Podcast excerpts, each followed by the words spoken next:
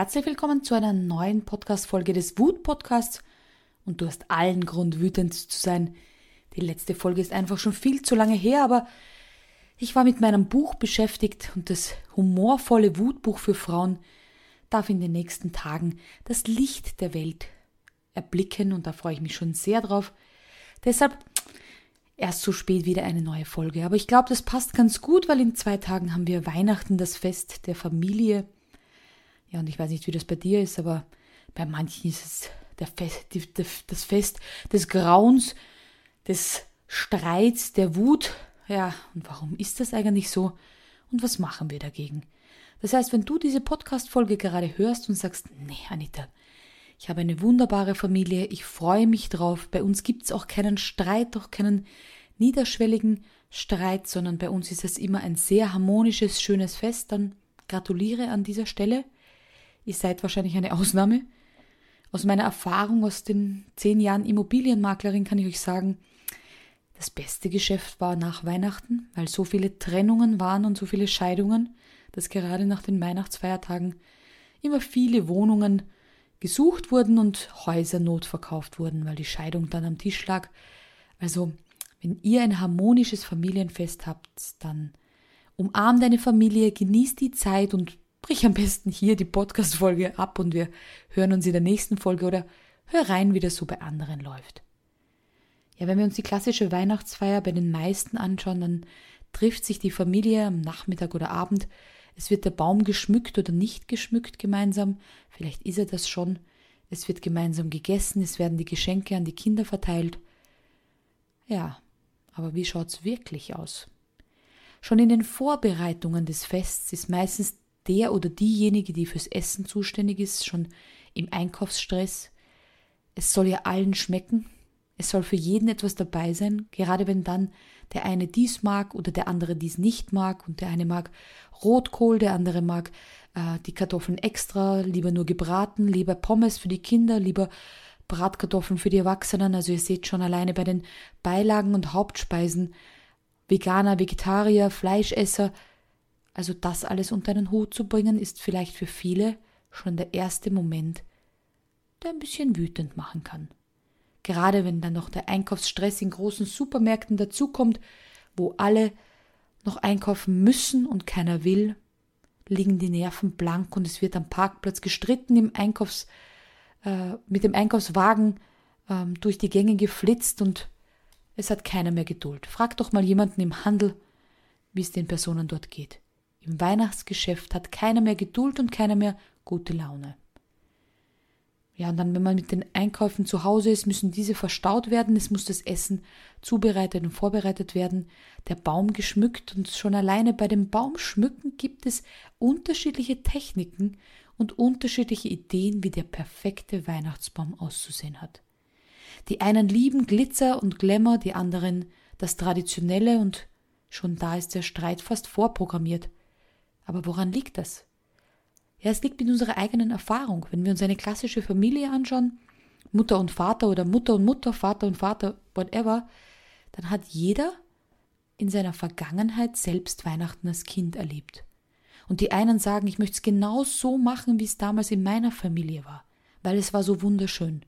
Oder ich möchte es auf keinen Fall so machen, wie es in meiner Familie damals war. Und der Partner eben auch. Und schon sind Erwartungshaltungen an das Weihnachtsfest, die meistens gar nicht ausgesprochen werden. Es wäre toll, wenn man einfach mit dem Partner bespricht, wie soll unser Weihnachten aussehen. Ganz klar, in unserer Familie zum Beispiel sind wir meistens im Pyjama oder in einem, ja, ich würde sagen, Bed-Taste-Outfit. Wir haben jedes Jahr Bed-Taste-Pullover an.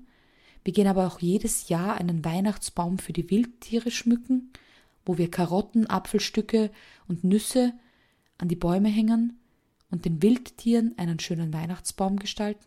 Das ist unsere Tradition. In anderen Familien zieht man sich schick an und ist wo eingeladen. Also ihr seht, man muss einfach besprechen, wie das in der eigenen Familie gut funktioniert und wer hat welche Erwartungshaltung. Bei den einen gibt es Würstchen und Kartoffeln, bei den anderen muss es der Truthahn sein.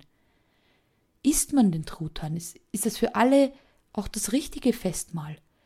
Gerade auch bei Raclette, was so in vielen Familien gegessen wird, sind die meisten nachher dann eher hungrig und haben eben nicht genug gegessen. Wie könnte man das noch anders gestalten? Wie könnte man es so gestalten, dass den Kindern nicht langweilig wird?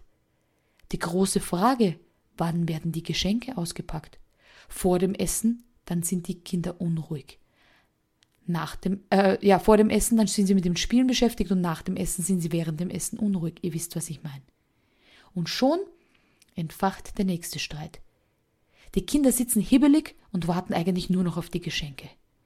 Dadurch ist keine Ruhe beim Essen. Dadurch ist vielleicht die Schwiegermutter oder die, Mut die Oma genervt oder der Vater brüllt über den Tisch, jetzt bleibt doch endlich mal ruhig sitzen, sonst gibt's gar keine Geschenke. Also all das sind so kleine, kleine Boshaftigkeiten, die dann irgendwann einmal im Laufe des Abends explodieren können. Wenn dann noch ein bisschen Alkohol dazukommt und vielleicht das ganze Jahr über kleine Spitzfindigkeiten verteilt wurden, kleine Beleidigungen verteilt wurden, dann kommen die hier am Tisch. Weil jetzt sitzen mal alle da und die Emotionen kommen hoch. Die Erwartungen, wie etwas sein soll und ob es dann auch funktioniert. Stellt euch vor, es ist Weihnachtsessen, alle sitzen um den Tisch herum und der Truthahn brennt an. An Heiligabend, wo es keinen Plan B gibt und die Hauptmahlzeit verbrennt. Was das in den meisten Familien dann auslöst, ja, die einen sagen, um Gottes Willen, das wäre das Schlimmste, was passieren könnte. Und in anderen Familien wird eine Pizza bestellt. Also ihr seht, es gibt in vielen Familien eine Erwartungshaltung, wie etwas sein sollte, was aber gar nicht mit der eigenen Familie zusammenpasst. Vielleicht sitzt du auch alleine zu Weihnachten und machst es dir gemütlich und hast gar keinen Stress mit anderen Personen. Und es ist auch wunderbar. Wie gestaltest du dein Weihnachten?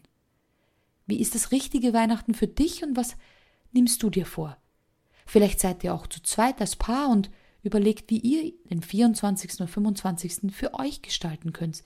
Aber bitte macht das vorab und sprecht gemeinsam darüber. Dann ist die Wut, wie etwas sein sollte, auch nicht so groß. Und zum Abschluss noch etwas ganz Wichtiges. Bitte, wenn ihr euch ausmacht, ihr schenkt euch zu Weihnachten nichts, dann bitte bleibt auch dabei. Aber dieses Ach Schatz, wir brauchen uns doch nichts schenken, wir haben doch schon alles, aber daran doch darauf zu warten, dass die Brillantohrringe aus dem Kästchen gezaubert werden oder doch noch das Geschenk am Tisch landet, das wäre unfair. Das heißt, wenn ihr sagt, wir schenken uns nichts, dann bleibt's auch gerne bei nichts oder schenkt etwas ohne Gegengeschenk einzufordern. Wenn ihr aber sagt, ich würde mich freuen, wenn du eine Kleinigkeit für mich hast, dann sagt das auch vorab. Also dieser Tipp geht vor allem an die Frauen, weil diese niederschwelligen, na ja, ich erwarte mir eigentlich doch etwas, lasst das weg dann könnt ihr auch nicht enttäuscht sein, weil die Enttäuschung ist in dem Fall das Ende der Täuschung. Ihr habt vorgetäuscht, nichts haben zu wollen. In diesem Sinn wünsche ich euch ein Weihnachtsfest genauso wie ihr das wollt. Ob im Pyjama oder im festlichen Anzug. Ob alleine, zu zweit oder im Kreis der Familie. Und wenn ihr sagt, ihr habt keinen Bock auf die Schwiegermutter, wie es bei mir der Fall ist, dann ladet sie einfach nicht ein. Auch Weihnachten ohne Personen, die ihr nicht mögt, kann wunderbar funktionieren. In diesem Sinne, frohe Weihnachten, einen guten Rutsch, denn ich verabschiede mich für einige Zeit in den Süden und bin dann wieder im neuen Jahr mit ganz vielen Wutfolgen für euch da. Ganz liebe Grüße, eure Wutmacherin Anita.